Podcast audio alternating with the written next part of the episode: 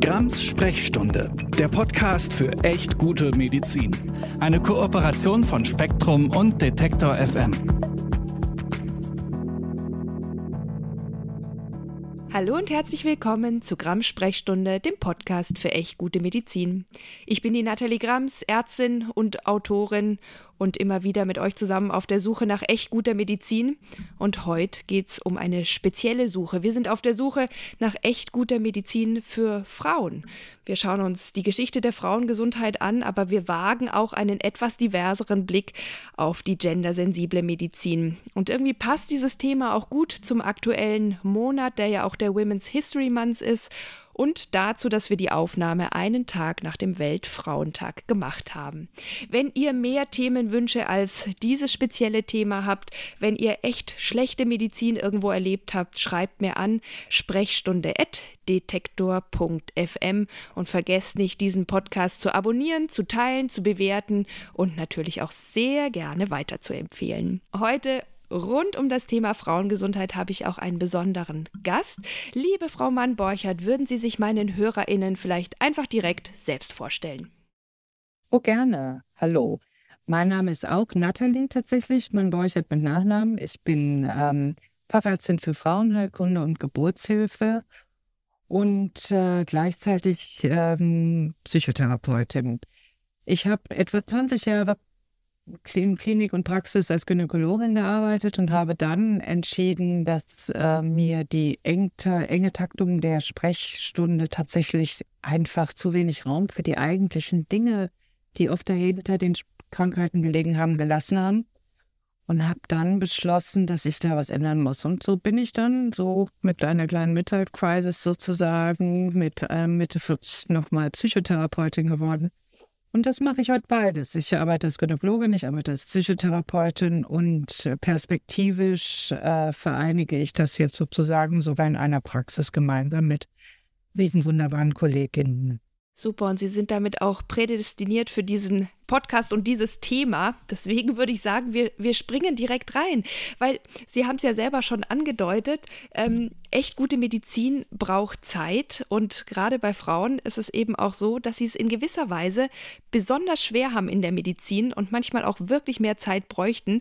Und ähm, ich habe mir ein paar Schlagworte äh, notiert in der Vorbereitung des Podcasts. Die würde ich jetzt gerne mit Ihnen einmal durchsprechen, wo so die Schwierigkeiten besonders für Frauen in der Medizin liegen. Und dann freue ich mich, wenn wir etwas tiefergehend über die einzelnen äh, Themen sprechen können. Das erste Schlagwort, das ich mir notiert habe, was mir bei der Recherche aufgefallen ist, Frauen haben andere Symptome, zumindest zum Teil. Zum Beispiel ein Herzinfarkt kann sich ganz anders äußern. Diese klassischen linksseitigen Brustschmerzen, die man so kennt, die können komplett ausbleiben und das Ganze sich eher wie eine Verdauungsstörung anfühlen.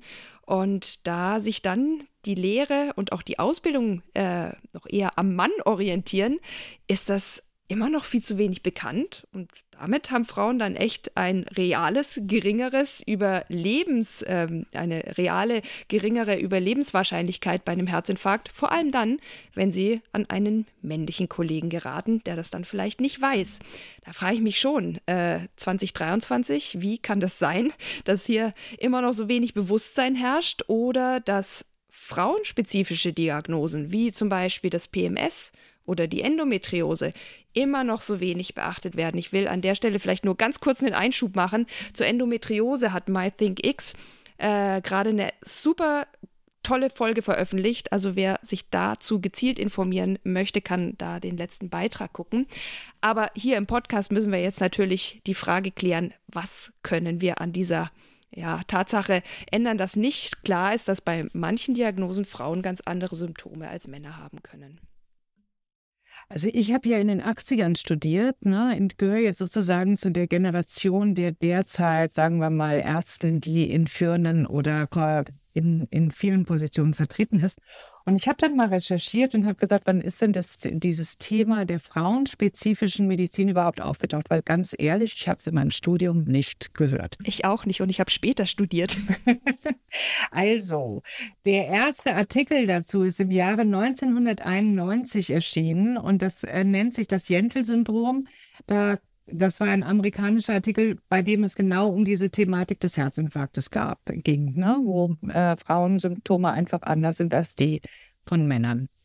Und dann hat es noch bis in die 2000er, also ne, jetzt quasi 10, 20 Jahre überhaupt gedauert, bis irgendwelche Art von äh, geschlechtsspezifischen Unterschieden in, zwischen Frauen und Männern systematisch in Studien untersucht worden sind. Mhm. Und wir immer noch damit kämpfen, dass diese Dinge tatsächlich immer wieder gesehen werden, bedacht werden. Ich meine, natürlich ist das herausfordernd, ist doch klar, ne? macht alles komplizierter. Ja, aber auch realer. Unbedingt, ne? Das ist das eine, dass, dass, ähm, dass Erkrankungen und Beschwerdebilder wie Endometriose oder prämenstruelles Syndrom es bisher so schwer hatten, als solche ernst und wichtig genommen zu werden, hängt aber vielleicht an einem anderen Punkt. Und da kommt das Thema der Scham und dem Tabu mit in das Ganze rein. Also mhm. ich muss tatsächlich eben an die Situation denken, äh, ich komme, eine Patientin kommt zu mir ins Sprechzimmer und sagt, oh mein Gott, also ich habe ja jetzt die seit drei Wochen diese Blutung und das ist alles irgendwie ganz komisch. Aber ich habe jetzt gedacht, ich kann eigentlich nicht zur Untersuchung kommen, weil ich blute ja noch. Ja, ja. ja? Mhm. Also so dieses Gefühl von Frauen, dass sie sich schämen müssen dafür, dass sie bluten. Ja? Wir haben diese, wir haben diese Vorstellung, die durch diese Weltreligion geistert, dass Frauen, die bluten, nicht rein sind. Ja? Ich habe es heute nochmal nachgeguckt, das existiert offensichtlich immer noch. Und damit wird es natürlich tatsächlich zu etwas, was sozusagen irgendwo immer im negativen Kontext gesehen wird. Und es wird auch und äh, auch damit natürlich tabuisiert. Ja. ja? Und, äh, und das führt natürlich dazu, dass ähm, Frauen in dieser Hinsicht vielleicht weniger offen reden und Männer sich auch möglicherweise dem Thema einfach so nicht zuwenden können. Ja, und das muss man ja auch sagen. Jetzt mittlerweile ist die Medizin und auch die Gynäkologie, also die Frauenheilkunde, weiblich geworden. Aber früher gab es halt einfach auch nur den Frauenarzt. Und der konnte das im Zweifel auch gar nicht so nachfühlen oder nacherleben, was man erleidet, wenn man unter PMS äh, zu leiden hat. Ähm, deswegen war da, glaube ich, auch einfach nicht nur ein Tabu von Frauenseite, sondern auch ein ganz großes Unverständnis von Männerseite, so empathisch und gut ausgebildet ein solcher Arzt gewesen sein mag, weil man es halt einfach nicht selbst erleben kann und damit auch nicht äh, so einen direkten Zugang hat. Das hat sich ja zumindest in den letzten Jahren zum Glück schon ein bisschen geändert. Genau, das ist richtig. Und was noch dazu kommt, ist halt, dass diese beiden Beschwerdebilder, auf die wir drauf gucken, tatsächlich nur entweder sehr schwierig fassbar sind, ne, wie die Operation der Endometriose überhaupt den Nachweis oder den Beweis erbringt. Ne, alles mhm. vorher sind Verdachtsdiagnosen. Und bei prämenstruellen Syndrom haben wir immer noch keine fassbare, also zumindest mir bekannte, äh, diagnostische Option. Ne? Also wir mhm. können nicht einfach sagen, okay, wenn das Progesteron 24 ist und das Östrogen 86 und dann noch irgendwelche anderen Marker, dann ist das ein prämenstruelles Syndrom. Wir wissen, es ist ein Zusammenspiel von Hormonen, aber wir können es immer noch nicht fassen. Und damit wird es einfach schwierig, weil es in sich nicht beweisbar ist und das passt ja in unsere Selbstverständnis von somatischer Medizin einfach nicht rein. Ja, andererseits finde ich es dann wieder interessant. Also ich gucke äh, jetzt auch im Rahmen der Recherche, habe ich mir solche Zyklus-Apps mal angeschaut und da kann man ja ganz regelhaft angeben, welche Symptome man zum Start der Periode oder eben auch schon Tage davor hat. Und da gibt es ellenlange Listen von Kopfschmerzen über Brustschmerzen, über Durchfall, über Völlegefühl, über alle möglichen Dinge, wo ich mir denke, irgendwo ist es doch zumindest auch schon angekommen, dass Frauen spezielle Symptome haben rund um die Periode oder eben auch davor. Äh, also irgendwie müssen wir da, glaube ich, echt nachschärfen, dass das noch fassbarer wird und dass man nicht unbedingt einen Laborparameter dafür braucht, sondern dass man einfach mal guckt, wie, wie verteilt sich das denn empirisch und ähm, gibt es irgendwelche Möglichkeiten, damit besser umzugehen. Vielleicht auch tatsächlich noch mehr Tabus zu durchbrechen, dass man überhaupt erstmal offen darüber reden kann, was einen da auch bereits vor Einsetzen der Periode quälen kann. Gehen wir ein bisschen weiter, weil es ist ja nicht nur so, dass Frauen zum Teil andere Symptome oder auch eigene Symptome haben, sondern sie reagieren ja oftmals auch anders auf Medikamente und trotzdem sind Frauen in klinischen Studien nach wie vor unterrepräsentiert. Ich gebe mal ein Beispiel, was mich wirklich krass beeindruckt hat, äh, ist, dass das Schlafmittel Zolpidem, das ist ein spezielles Schlafmittel aus der Gruppe der Z-Drugs, ähm, irgendwann ist aufgefallen äh, und erst nachdem das Mittel übrigens 20 Jahre auf dem Markt war, dass Frauen im Vergleich zu Männern nur die ungefähr halbe Dosis einnehmen sollten, weil Frauen das Medikament anders als Männer verstoffwechseln und damit am nächsten Tag noch deutlich mehr Wirkstoff im Körper übrig ist. Frauen also am nächsten Tag mitunter deutlich müder sind, sich schlechter konzentrieren können und dadurch auch ein höheres Risiko zum Beispiel für einen Unfall, einen Autounfall haben. Und auch von anderen Medikamenten ist so ein langsameres oder zumindest anderes Verstoffwechseln bekannt oder zumindest andiskutiert. Und dazu kommen dann noch möglicherweise Unterschiede während des Zyklus oder natürlich auch während der Schwangerschaft. Und wie kann da in der Praxis besser drauf eingegangen werden? Weil ein Anliegen wäre ja hier auch Frauen besser zu schützen und, und besser zu begleiten. Und vielleicht können wir, nachdem Sie diesen Teil meiner Frage beantwortet haben, auch noch darauf eingehen, ähm, wieso diese Unterrepräsentierung in Studien historisch so ist, aber vielleicht überhaupt nicht gut ist. Ja, ganz grundsätzlich, glaube ich, ist das eigentliche Thema, dass äh, die Phase 1-Studie, die an Medikamenten durchgeführt wird, ja äh, an, normalerweise an Männern, äh, gesunden Männern durchgeführt sind. Ne? Das ist die, der, der Zeitpunkt der Studie, wo man ein Medikament im Tierversuch als effektiv gesehen hat und jetzt sozusagen beschließt, äh, das an Menschen auszuprobieren. Und da tauchen Frauen natürlich einfach deswegen nicht auf, weil sie potenziell schwanger werden könnten und äh, damit sozusagen ein zusätzliches Risiko darstellen. Zumindest ist das mein, mein, mein Wissen. Ne? Ja. Ähm, so. Und aber auch weil Frauen so kompliziert ja. sind, Sie wissen es doch, die haben dann genau. Zyklus und solche Dinge. Herrje. Okay, ja, Hormone. aber dann sind wir schon wieder beim Thema, ne? Warum muss ja. man sich damit belasten? Dann ignoriert man es lieber einfach. Aber genau das ist ja, ja die Herausforderung. Und ich habe jetzt gestern nochmal da so ein bisschen recherchiert und das ist tatsächlich so, das wird tatsächlich immer mehr gefordert. Ne? Also es gibt inzwischen schon den sehr klaren Blick darauf auch, dass Frauen, äh, wie Frauen auf Medikamente reagieren, wie sie sie verstoffwechseln, was sie für, für Plasmaspiegel haben ne? und solche Dinge. Also das ist tatsächlich schon, das wird immer, immer besser, aber es ist natürlich immer noch nicht optimal. Ne? Also ich glaube, das ist ja das, was Sie sagen, wenn Sie sagen, okay, das 20 Jahre später kommt man auf die Idee, dass Solpidem eigentlich äh, für Frauen völlig überdosiert ist. Ich glaube nur, je mehr sozusagen auch die Forschung voranschreitet, indem sie immer mehr Parameter in Programme eingeben kann und dann sagen kann, okay, na, rechne mir mal dazu irgendwas aus. Vielleicht haben wir da eine Chance. Ich, ich sehe zumindest, also da muss ich tatsächlich sagen, ich sehe, dass es einen Blick dafür gibt.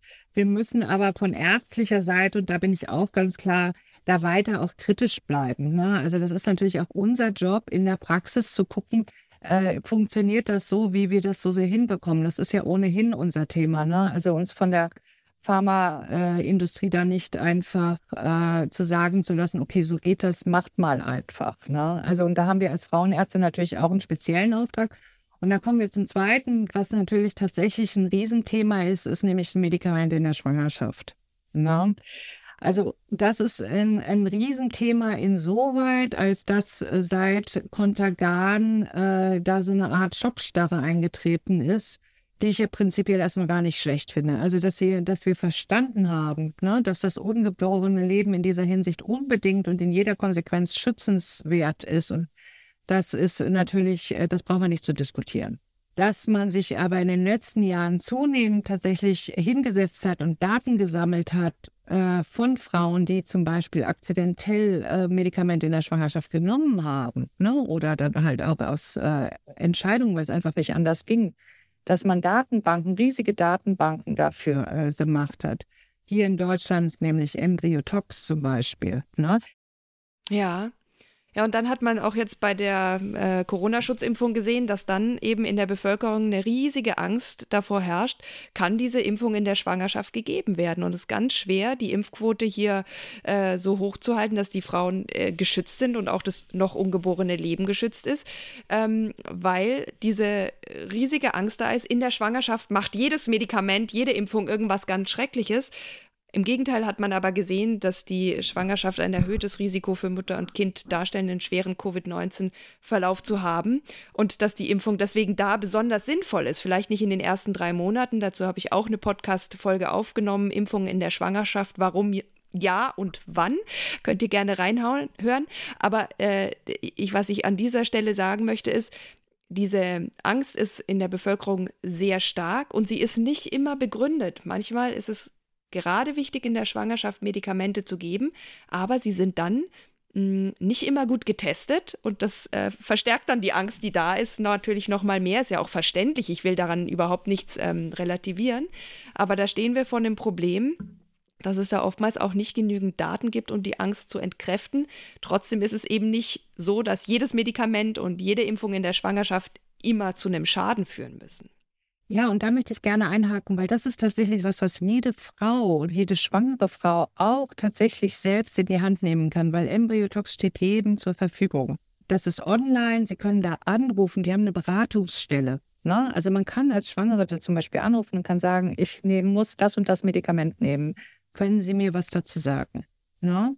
Und das wird, ich halt, kenne das jetzt auch schon mindestens zehn Jahre und ich sehe auch, wie sich das entwickelt und wie sich das aufbaut, mit wie vielen Medikamenten die angefangen haben, wie sie die inzwischen auf der Plattform haben. Und ich vertraue dieser Plattform. Ja, und ich greife da auch zurück drauf. Und das ist, ähm, und das ist ein solides Werkzeug. Und mir ist letzte Woche passiert, dass eine Schwangere notfallmäßig völlig tränenrotzend äh, verheuschnupft in die Praxis kam, weil sie in der Apotheke, in drei Apotheken war, die ihr, keiner wollte ihr das rezeptfreie Cetirizin geben, weil sie ja schwanger sei. Und sie bräuchte eine Verordnung. Es hätte nur einer einmal in diese Plattform reingucken können, dann wäre dieser Patientin geholfen worden. Solche Dinge, wenn wir das machen würden, würden wir, da würden wir eine Menge, da könnten wir noch eine Menge Gutes tun. Ja, Embryotox, den Link packe ich euch in den Show Notes. Ich gucke da auch sehr gerne rein und es ist wirklich ein seriöses Portal. Die machen das sehr gut und mit echt einer großen Umsicht. Also darauf kann man tatsächlich vertrauen. Aber kommen wir noch mal zu einem Punkt, den wir beide jetzt schon angesprochen haben. Es ist ja Fakt, dass Frauen in klinischen Studien unterrepräsentiert sind. Und wir haben es vorher schon erwähnt, dieses Zolpidem ist ja ähm, jetzt nicht die Ausnahme, sondern es ist ja eher die Regel, dass Frauen Medikamente verschrieben bekommen können, die kaum oder gar nicht an Frauen getestet wurden. Und äh, ich habe in der Vorrecherche gelesen, eine Zahl von 80 Prozent aller Medikamente, die vom Markt genommen wurden, sind sind vom Markt genommen worden wegen Nebenwirkungen, äh, die bei Frauen aufgetreten sind. Ja? Und äh, in den Studien ist immer noch der Mann der Standard. Und klar, einerseits versteht man es, andererseits fragt man sich, wenn man schon lange weiß, dass das ein Problem ist, warum ändert man das nicht? Also ich glaube, da müssten wir natürlich die entsprechenden Stellen nochmal ähm, nochmal sozusagen ein bisschen äh, schütteln oder bewegen. Was wir als Kollegen vor Ort tun können, ist halt tatsächlich Nebenwirkungen ernst zu nehmen, Patientinnen ernst zu nehmen. Ne? Also es gibt immer die Möglichkeit, dass wir das melden können und das müssen wir tun. Ne? Also ich denke, dass viele Dinge halt auch einfach dann unter den Tisch fallen oder nicht ernst genommen werden. Aber das ist vielleicht dann unser Job und das ist auch und das, was wir tun können oder auch Patienten, die das ne, merken, dass sie einfach zu ihrem Arzt oder ihrer Ärztin gehen und sagen, pass auf, ne, ich habe das Gefühl, da ist irgendwas, das passt nicht. Man kann es melden und das ist das, was wir sozusagen im Kleinen machen können und damit können wir möglicherweise in der Hinsicht auch was bewegen. Ja, und da erwähne ich gerne nochmal, dass wirklich jede Frau, natürlich auch jeder Mann, jeder Mensch, äh, Nebenwirkungen selbst melden kann. Also wenn man vielleicht an einen Arzt, eine Ärztin gerät, die da irgendwie skeptisch sind oder zögerlich unter Nebenwirkungen bund.de kann wirklich jeder selbst melden und ich habe euch auch diesen Link in die Shownotes gepackt.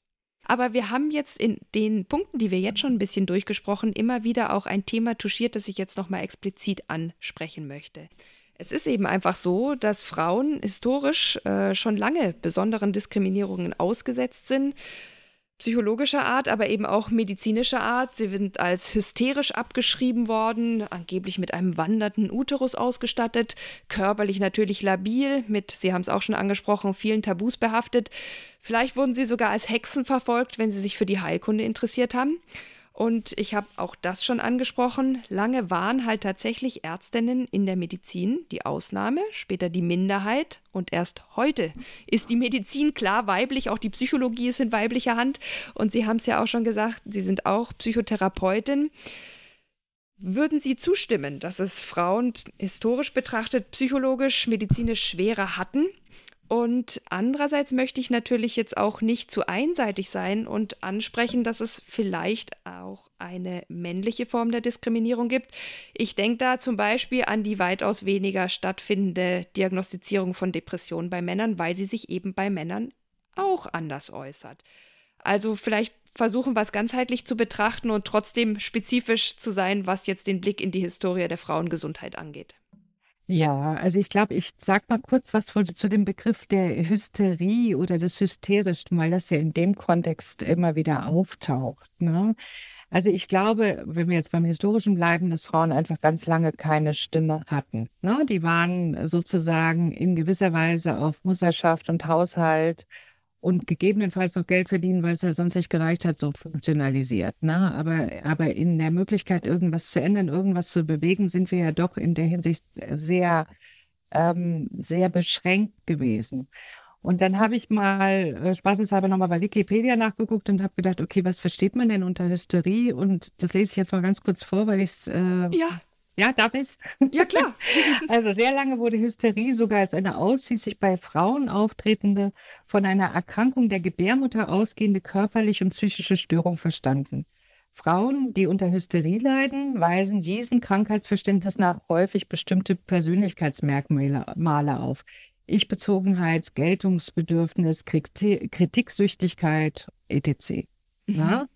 Das heißt, in der Konsequenz, wenn wir uns das mal überlegen, dass wenn eine Frau sich auf irgendeine Art und Weise und möglicherweise in dem Fall halt tatsächlich unterbewusst ja, eine Stimme verschafft hat, weil sie endlich mal gesehen werden wollte, musste, konnte, ne?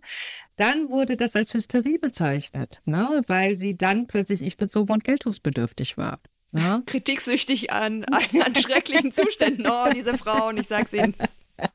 Na, und ich finde, das trifft, also das trifft das Dilemma ganz gut. Äh, das ist auch tatsächlich, wir haben das im therapeutischen Kontext, gibt es ja immer noch die histrionische Persönlichkeit, ne, die, mit der wir auch arbeiten. Und das sind auch vom, von der, vom Grundverständnis her ganz oft Menschen, die so in ihrer Entwicklung sehr wenig gesehen worden sind, ne? die, die ganz wenig Raum hatten in der Familie und die dann halt gelernt haben, sich über bestimmte ausufernde äh, ne, gebaren, wenn Sie so wollen, irgendein, äh, also sozusagen einen, einen Raum zu geben. Ne? Ja. Und, äh, und deswegen finde ich, in dem Kontext sieht man, dass das vielleicht tatsächlich die einzige Chance war, überhaupt äh, für Frauen ne, irgendwie äh, etwas zu bewegen. So, das ist der, das, das ist das, was wir jetzt zu Frauen in dem Kontext sagen können, woher die kommen. Das andere ist natürlich die wirklich auch spannend und ich finde auch die Männer dürfen hier ruhig mal gewürdigt werden. Ja? Ne? Ich habe mir dann nämlich auch mal angeguckt, wie ist denn das so mit Frauen und Psychotherapie? Und es ist so, es gibt eine Studie vom RKI von 2017, da haben 11,3 Prozent aller Frauen, aber nur 8,1 Prozent aller Männer psychotherapeutische Hilfe in Anspruch genommen. Das geht mhm. quer durch alle Altersgruppen. Ne? Ja. Wenn wir jetzt mal davon ausgehen, dass die größten Teil tatsächlich irgendwas hatten im depressiven Formenkreis, das ist jetzt vielleicht nicht ganz scharf, aber ne, dann, dann findet man weiter, wenn man weiter guckt, dass aber nur 11,3 Prozent der Frauen, äh, nee, 11, nochmal, Entschuldigung, mhm. Also man findet, dass 11,3 Prozent der Frauen an Depressionen erkrankt waren, aber nur 5,1 Prozent der Männer. Mhm. Ne? Sind also mehr Frauen von Depressionen betroffen? Das glaube ich nicht. Ja. Ne? Weil, wenn wir uns mal die Suizidzahlen, jetzt mal einen kleinen Rundumschlag, ne, wenn wir uns die Suizidzahlen in Deutschland mal angucken, ne, und wir wissen, dass äh, die wahrscheinlich häufigste Ursache für Suizid möglicherweise die Depression ist, ne, na, dann findet man quer durch alle Altersgruppen auch, dass Männer sich fast viermal so häufig umbringen wie Frauen. Das bedeutet, dass Männer wahrscheinlich genauso oft wie Frauen an Depressionen erkranken. Und das bestätigt die Zwillingsforschung in dem Kontext übrigens auch, die da ja sozusagen das abgleicht, aber sich viel seltener deshalb in psychotherapeutische Behandlung begeben. Und jetzt könnte man sagen, naja, vielleicht nehmen Männer ja viel häufiger dann Antidepressiva. Das tun sie aber nicht.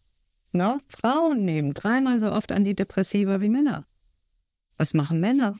Die haben wahrscheinlich an der Stelle wirklich auch eine Lücke, die vielleicht äh, ja genauso betrachtet werden muss wie die Lücke, die bei Frauen vorhanden ist, auch historisch vielleicht sogar besser dokumentiert ist. Und wie immer lohnt sich natürlich überall genau hinzuschauen. Mhm. Also das Thema Alkohol kann man da in den Raum werfen und kann sagen, ne, dass es möglicherweise in dem Zusammenhang halt ne, auch wirklich wichtig wird. Also Sie meinen im Sinne von, so kompensieren Männer ihre Depressionen und halten sich damit noch ein weiteres Problem auf? Ja. Ja, das ist echt wahrscheinlich auch eine eigene Podcast-Folge wert, wie sich unterschiedlich äh, oder wie unterschiedlich sich äh, Depressionen bei Männern und Frauen äußert und wie unterschiedlich auch damit umgegangen wird, übrigens auch von therapeutischer Seite. Aber jetzt würde ich gerne noch mal einen weiteren Bogen schlagen. Wir haben jetzt zumindest einen ganz kurzen Blick auf die Historie geworfen. Mehr Zeit haben wir leider in diesen 30 Minuten nicht. Das ist ja echt ein riesiges Thema, übrigens auch ein sehr spannendes. Ich habe euch auch ein paar Links dazu in die Shownotes gepackt. Lest da gerne auch selbst noch mal rein. Aber ich würde jetzt gerne noch mal aus der Vergangenheit ins Aktuelle kommen, weil ich hatte am Anfang, gerade am Anfang der Pandemie, den Eindruck, damals als Lockdown und Schulschließungen nötig waren, dass wir irgendwie zurück in den 50er Jahren sind. Also in meinem Umfeld und in dem, was ich gehört habe, waren es vor allem Mütter, die wieder vermehrt zu Hause alles gewuppt haben, natürlich trotzdem noch einen Beruf hatten, die dementsprechend natürlich auch psychisch und vom Mental Load her mehr belastet waren. Und das, obwohl sie prinzipiell auch ein höheres Risiko haben, an Covid-19 schwer zu erkranken, gerade auch in der Schwangerschaft, ich habe es schon angesprochen, ein höheres Risiko dafür haben, länger krank zu, zu sein, an Long-Covid zu erkranken und dann wirklich ganz lange auszufallen.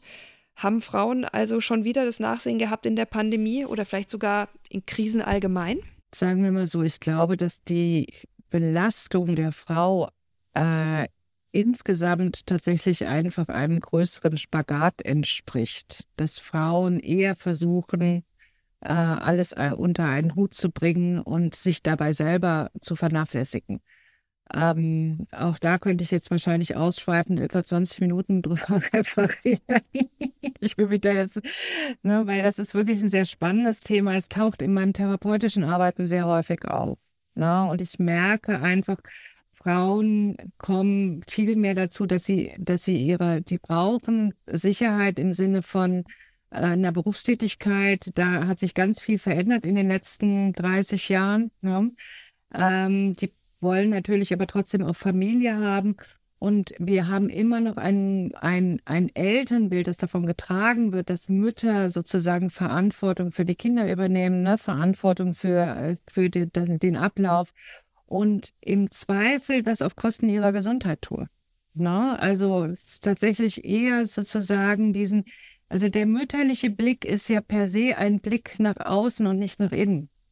Wenn ich ein Kind kriege, ne, dann bin ich ja die, die andere versorgt. Ne? Und das ist, das ist das, das, darüber definiere ich mich ja. Mir geht es ja erst gut, wenn es dem Baby gut geht. Ne? Vielleicht geht es mir sogar erst gut, wenn es dem Mann gut geht.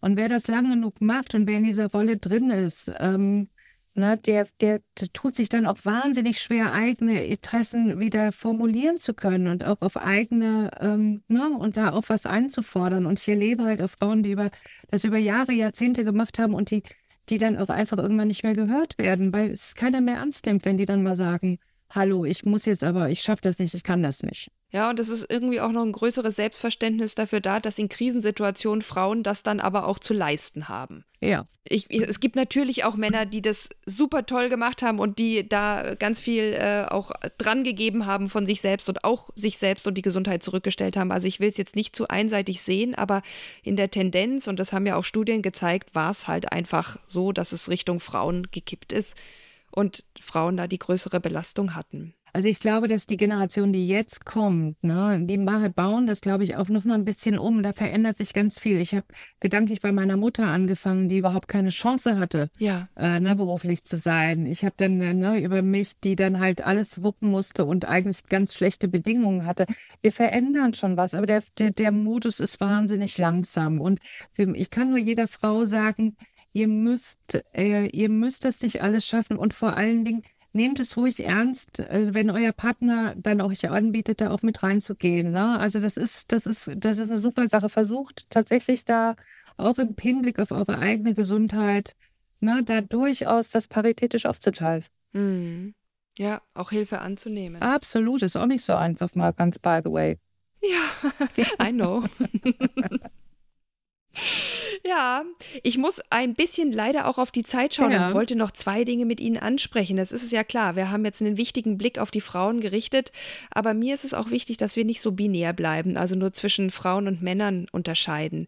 Weil mir kommt es persönlich teilweise so vor, als müssten zum Beispiel Transpersonen durch all die Probleme durch, die Frauen histori- historisch zum Teil zumindest schon hinter sich haben, Diskriminierung, Unverständnis, falsche Vorstellungen, Minderbeachtung in Forschung und Behandlung und viel zu viel psychische Last, können wir noch einen zumindest kleinen, diversen Blick wagen, was hier gute Medizin ausmacht. Oh, das ist wirklich ein extrem komplexes Thema. Ich versuche es mal sehr allgemein zu halten, weil mein Blick da auch leider nicht reinreicht, um das genauer, äh, um, um da genauer das zu spezifizieren.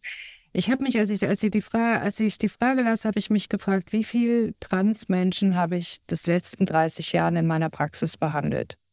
Es waren genau zwei.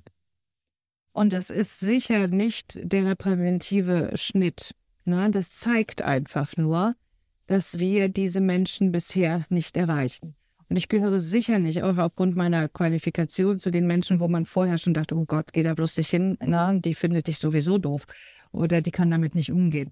Es ist einfach so, dass, das, dass wir eine Öffnung äh, und eine Toleranz entwickeln müssen und vielleicht auch einfach von unserer Seite mal Angebote machen müssen, die, die offenere Arme impliziert. Ja, ich glaube, wir bleiben immer noch, ich meine, ich habe auch gedacht, so in der Vorbereitung, wir sind jetzt quasi durch den ganzen Text quasi binär gegangen. Ne? Ich dachte dann auch, wie, wo hätten wir das Non-Binäre reinkriegen sollen? Ich wusste es nicht so richtig. Ne? Und, äh, und ich glaube, wir müssen lernen, das tatsächlich besser zu integrieren, offener zu sein. Und ganz nebenbei muss ich sagen, dass ich finde, dass gerade wir Frauen, ne, die ja ge gelernt haben über die Jahre und Jahrzehnte sozusagen, ne, was es heißt, sich aus solchen Strukturen zu befreien zu wollen, dass es doch toll ist, wenn wir das auch sozusagen ein bisschen anstoßen können. Ja, und auch nicht jetzt sozusagen äh, Frauen gegen alles andere abgrenzen, ähm, sondern dass wir auch da inklusiver sind und eben aufgrund der Diskriminierungserfahrung, die wir erlebt haben oder zumindest historisch erlebt haben, da auch eine Offenheit und eine besondere Toleranz entwickeln. Jetzt auch eben Menschen mit nachfolgend anderen oder ähnlichen Problemen einzuladen und mitzudenken und nicht noch mehr Abgrenzung zu schaffen, nur weil wir es jetzt ein bisschen geschafft haben, sage ich mal in Anführungsstrichen. Ja, und wer mehr zur gendersensiblen Medizin hören möchte, ich habe dazu auch schon mal eine Podcast-Folge aufgenommen, dann hört bitte gerne dort rein, weil, wie gesagt, das ist hier viel zu kurz gekommen und sollte es natürlich nicht. Wir müssen aber leider zum Ende kommen und ich möchte Sie als letztes fragen, was Sie sich natürlich mit dem Blick nach vorn für die Verbesserung von Geschlechter, aber eben auch gendersensibler guter Medizin wünschen. Und ich will da noch einen kleinen Einschub zu machen, weil bei der Recherche kam es mir so vor, dass Frauen dann doch wieder unter einem Klischee zu leiden haben, das sie irgendwie auch selbst mitverursachen. Frauen wird nämlich ganz oft Schwurbelmedizin empfohlen. Da ist ja mein ähm, negativer Febel für bekannt und mein Aufklärungsbedürfnis auch. Ich habe aber wirklich mich teilweise über die Webseiten zur Frauengesundheit geärgert, weil da wird wieder nur so an das Herz und das Bauchgefühl appelliert und es gibt Blümchen und alles ist rosa. Aber Fakten, Evidenz, Wissenschaft habe ich da praktisch nicht gefunden. Ähm, also wie können wir auch diesen Teil in die Verbesserung vielleicht mit einfließen lassen? Naja, ich glaube, dass das tatsächlich damit anfängt, dass wir, äh, wie ich vorhin schon sagte, einfach mal offener nochmal äh, um so Tabuthemen wie Menstruation reingehen und auch Dinge, die wir vielleicht ne, medizinisch, äh, laborchemisch nicht fassen können, trotzdem äh, ne, versuchen irgendwie zu quantifizieren und zu qualifizieren und eine vernünftige äh, Forschung daran äh, auch nachhaltiger auf die Beine zu stellen. Die, die Forschung sollte tatsächlich einfach, äh, ist ein, ein wichtiges Argument, weil das ist das Einzige, was wir der Schwurbelmedizin auch entgegenzusetzen haben. Das müssen wir tun. Ne? Und es ist, und wir kommen, es ist, wir leben immer noch in diesem Kontext, gerade bei Frauen, der irgendwo ist zwischen stell dich nicht so an oder, na, aber du musst funktionieren. Und dieses Eingeständnis, dass äh, zum Beispiel ein Zyklus halt ne, Veränderungen im, im, in, in der Frau bewirken, dass es an manchen Tagen geht und an manchen Tagen nicht geht, ja, dass Frauen in der Menopause Beschwerden haben, ja, die sich und dass möglicherweise auch das Leben daran angepasst werden muss, dass es sich äh, grundsätzlich verändert. Ähm, wir sind, wir sind immer sehr defizitorientiert und ich würde mir wünschen, wir wären ein bisschen ressourcenorientierter und würden einfach sagen, okay, das darfst du haben, das ist okay so, guck einfach, wie das sich damit gut leben lässt. Das wäre so mein Wunsch. Ja, und dass man in diese Defizite, wenn man sie so betrachtet, will, was man nicht tun sollte, ähm, dann natürlich super mit irgendwelchen alternativen Heilversprechen reinspringen kann, so nach dem Motto, dann hast du dieses Defizit nicht mehr, nimm dies und schon bist du geheilt. Diese riesengroßen Heilsversprechen, die da natürlich auch auf die Not treffen, die man verspürt, wenn man es als Defizit empfindet. Und vielleicht ist es immer gut, besonders hellhörig deswegen für diese falschen Heilsversprechen zum Teil zu sein. Zum anderen aber auch ja, in sich selbst zu schauen, was ist meine Chance in dieser besonderen Lebensphase oder Zyklusphase und nicht, was fehlt mir alles oder was hat sich verändert und das ist ganz schrecklich. Also ich glaube, gerade bei Frauen, die unter PMS und starken Zyklusbeschwerden leiden, ist es ganz wichtig, den Blick darauf zu richten, wie geht es mir gerade und wie kann ich gut damit leben, ohne zu sagen, was schaffe ich gerade alles nicht, was ich an anderen Zyklustagen eben doch schaffe. Dass das auch ein, ein dynamisches ähm, Fließen ist und manches geht an manchen Tagen und anderes nicht, ohne dass es gleich ein Defizit bedeutet, für das man dann Globuli nehmen muss. Nein, ich will noch mal, ich will es nicht so polemisch machen, weil ich finde, der Wunsch, ist total verständlich, aber die Lösung ist dann oft nicht die richtige. Und deswegen wäre mein Wunsch an einer Stelle zumindest auch, dass wir Frauen nicht als die reinen Gefühls- und Bauchgefühlsmenschen abstempeln, ähm, die dann wieder irgendwelche seltsame Medizin brauchen. Gute Medizin ist an der Stelle eben auch mit Wissenschaft verknüpft. Und Sie haben es gesagt, wir brauchen da auch sicherlich noch mehr gendersensible Forschung. Und das wäre auch mein Wunsch tatsächlich am Ende dieser Podcast-Folge. Gibt es denn noch etwas, was wir gar nicht angesprochen haben, vielleicht auch aus Ihrem therapeutischen Alltag, was an der Stelle noch ein guter Abschluss wäre? Was ich mir tatsächlich wünsche aus meiner Erfahrung, ist eine bessere Verzahnung der somatischen und der psychotherapeutischen Medizin. Ich hätte gerne kürzere Wege, ich hätte gerne bessere Zusammenarbeit, weil ich glaube, dass wenn wir zusammenarbeiten würden und die Menschen in ihrer Komplexität äh, besser verstehen würden, dann äh, und, und betreuen würden, dann würden bestimmte Dinge tatsächlich gar nicht sich so groß entwickeln. Ne? Ich glaube, dass wir da, dass wir durch diese Spezifizierung, die wir haben, ähm, dem Menschen an sich als das ganze Konzept, das er ist und in seiner ganzen Großartigkeit vielleicht ein bisschen zu sehr punktuell nur betreuen. Und ich wünsche mir das ein bisschen komplementärer. Ja, finde ich super. Da kann ich gar nichts hinzufügen und danke Ihnen einfach für die Zeit, für all Ihr Wissen und dass Sie heute dabei waren in der Folge zur Frauengesundheit. Ich wünsche Ihnen noch einen schönen Tag, euch allen natürlich auch und wir hören uns hier in zwei Wochen wieder bei Gramm Sprechstunde, dem Podcast für echt gute Medizin. Tschüss. Tschüss. Grams Sprechstunde, der Podcast für echt gute Medizin. Eine Kooperation von Spektrum und Detektor FM.